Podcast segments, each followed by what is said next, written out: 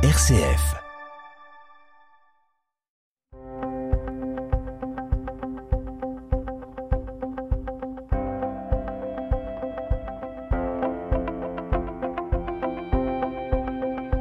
RCF Isère, les histoires du Dauphiné. Claude Muller et Annie Franco. Bonjour Claude. Bonjour Annie. Alors aujourd'hui, nous allons parler, euh, toujours dans notre série autour de la résistance, nous allons parler de l'école des cadres d'Uriage. Vous nous en avez parlé déjà à plusieurs reprises. C'est une école qui a beaucoup d'histoire, puisqu'elle a formé des gens de tous bords. Et eh oui, c'est le cas de dire. Et puisque aujourd'hui nous parlons des résistants, puisque c'est le cadre de notre émission en ce moment, euh, en quoi cette école des cadres a pu concerner les résistants? Il y avait donc l'école des cadres de la milice, euh, qui s'était euh, donc construite euh, pendant pendant la guerre. Et avant cette école de la milice c'était une école des cadres qui justement donnait beaucoup d'enseignements à, à, des jeunes pour qu'ils puissent faire des choses très importantes plus tard.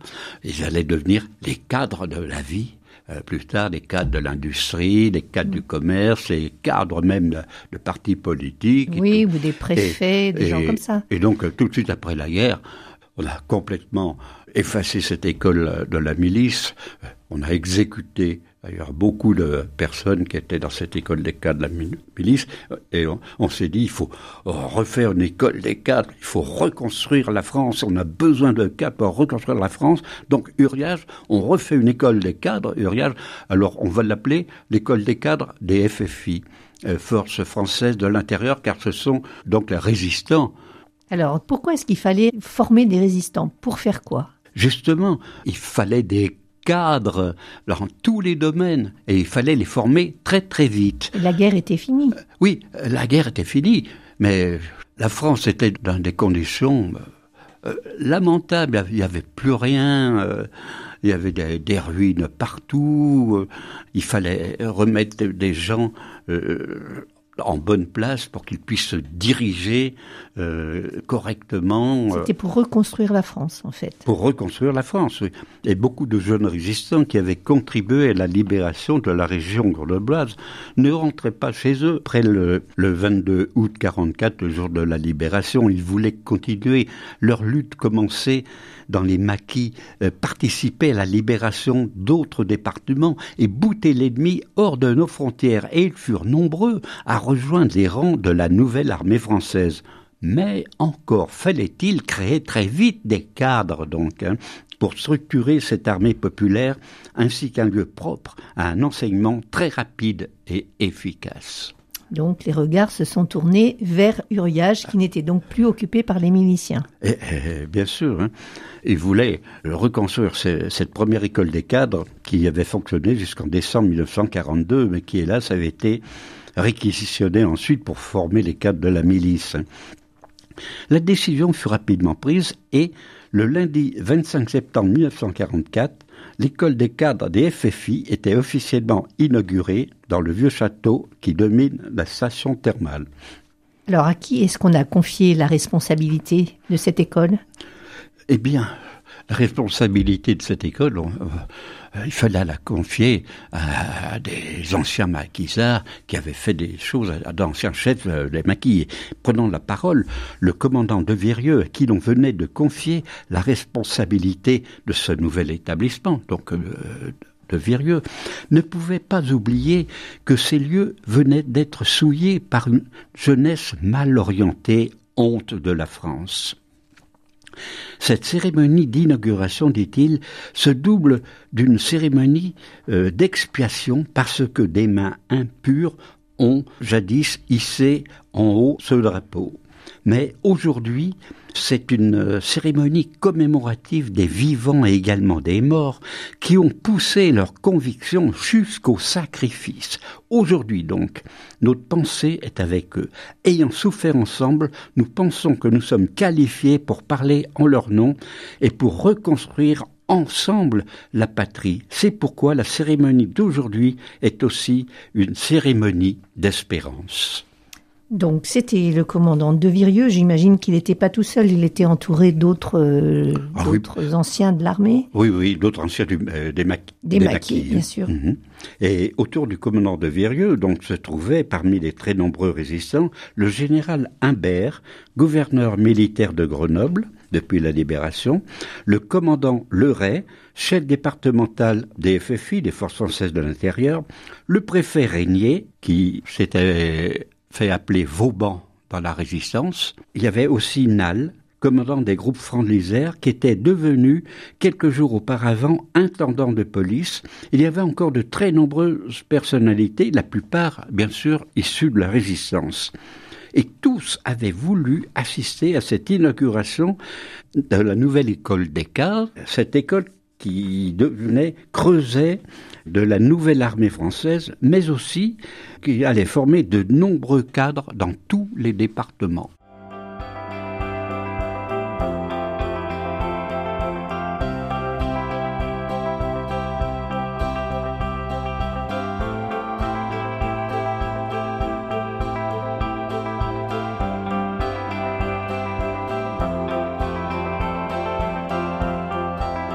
RCF Isère, les histoires du Dauphiné, Claude Muller et Annie Franco.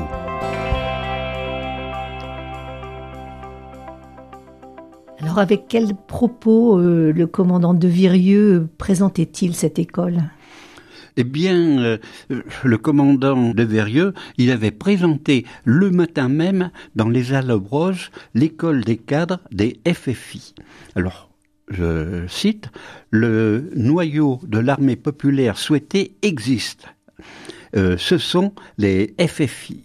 De cette position privilégiée, née du combat mené sur le sol de la métropole et du contact étroitement maintenu avec l'habitant des villes et des campagnes. Il faut que les premiers, les futurs cadres, réfléchissent à leur mission et pèsent leurs responsabilités. Et comment le feraient-ils s'ils ne mettaient délibérément en commun au sein de cette armée hier sans uniforme et parfois sans armes leurs expériences et leurs aspirations? C'est ce désir de synthèse que surgit acte de foi dans l'avenir, bien sûr, l'école des cadres du département de l'Isère. Cette école, avant tout, est une école militaire, avait-il dit. Alors comment est-ce qu'elle a fonctionné euh, très concrètement euh, Quel enseignement quel, Comment ça se passait? Eh bien, finalement, euh, prenons exemple sur le fonctionnement de la première école des cadres installée au château de Riage, avant-guerre.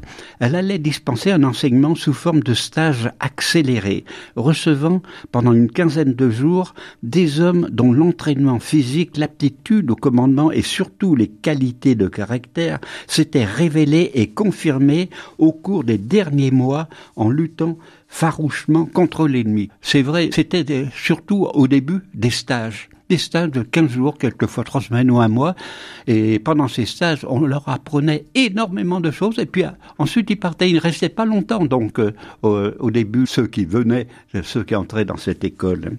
Et le chef du nouvel établissement et le chef départemental des FFI stipulaient encore dans ce journal, parlant de ces jeunes gens aux qualités reconnues, par leur père. Alors voilà ce qu'il disait. Il leur sera donné un complément d'instruction militaire que requiert l'isolement où ils ont souffert, où ils ont vécu, où ils ont combattu. La guerre de partisans qui fut la leur avec euh, ses lacunes, l'intégration promise dans le dispositif d'ensemble des forces françaises, la familiarisation nécessaire avec le matériel et la tactique qui en résulte. Alors on imagine qu'ils essayaient justement de leur apprendre des choses, mais aussi peut-être de leur transmettre un idéal. Ah ben bien sûr. Alors c'était quel idéal? Finalement, mes interlocuteurs, ceux qui ont Créer l'école créé l'école, et ils ne cachaient pas leur espoir de voir se réaliser à Uriage une fusion harmonieuse entre les cadres venus de tous les horizons, rassemblés au service d'une même cause. On pense voir se dessiner, euh, dirent-ils, les contours de l'armée nouvelle, d'une armée non acceptée comme une nécessité impersonnelle, mais vécue, pensée, aimée, devenue bien commun et facteur d'unanimité. Alors, c'est vrai qu'un air pur et vivifiant allait à nouveau souffler euh, sur Uriage, euh, qui ne forma pas que des militaires. Hein. Beaucoup de jeunes, après y avoir passé euh, quelques semaines, des salles de quelques semaines, des salles d'un mois, ou ils sont restés encore un petit peu plus longtemps, hein, devinrent des cadres de nombreuses entreprises publiques, et certains devinrent même préfets, écrivains, enseignants, hommes politiques, et même on a eu des ministres qui sont passés euh, avant qu'on fait un petit séjour à Uriage. Donc quand vous passez devant ce château d'Uriage, eh bien prenez conscience de l'histoire euh, vraiment euh, plus que variée de ce château. Merci beaucoup Claude pour cette évocation. La semaine prochaine, on parlera de De Gaulle, De Gaulle qui a décoré Grenoble pour, j'imagine, la libération de Grenoble. On en parlera donc la semaine prochaine. Au revoir Claude. Au revoir Annie.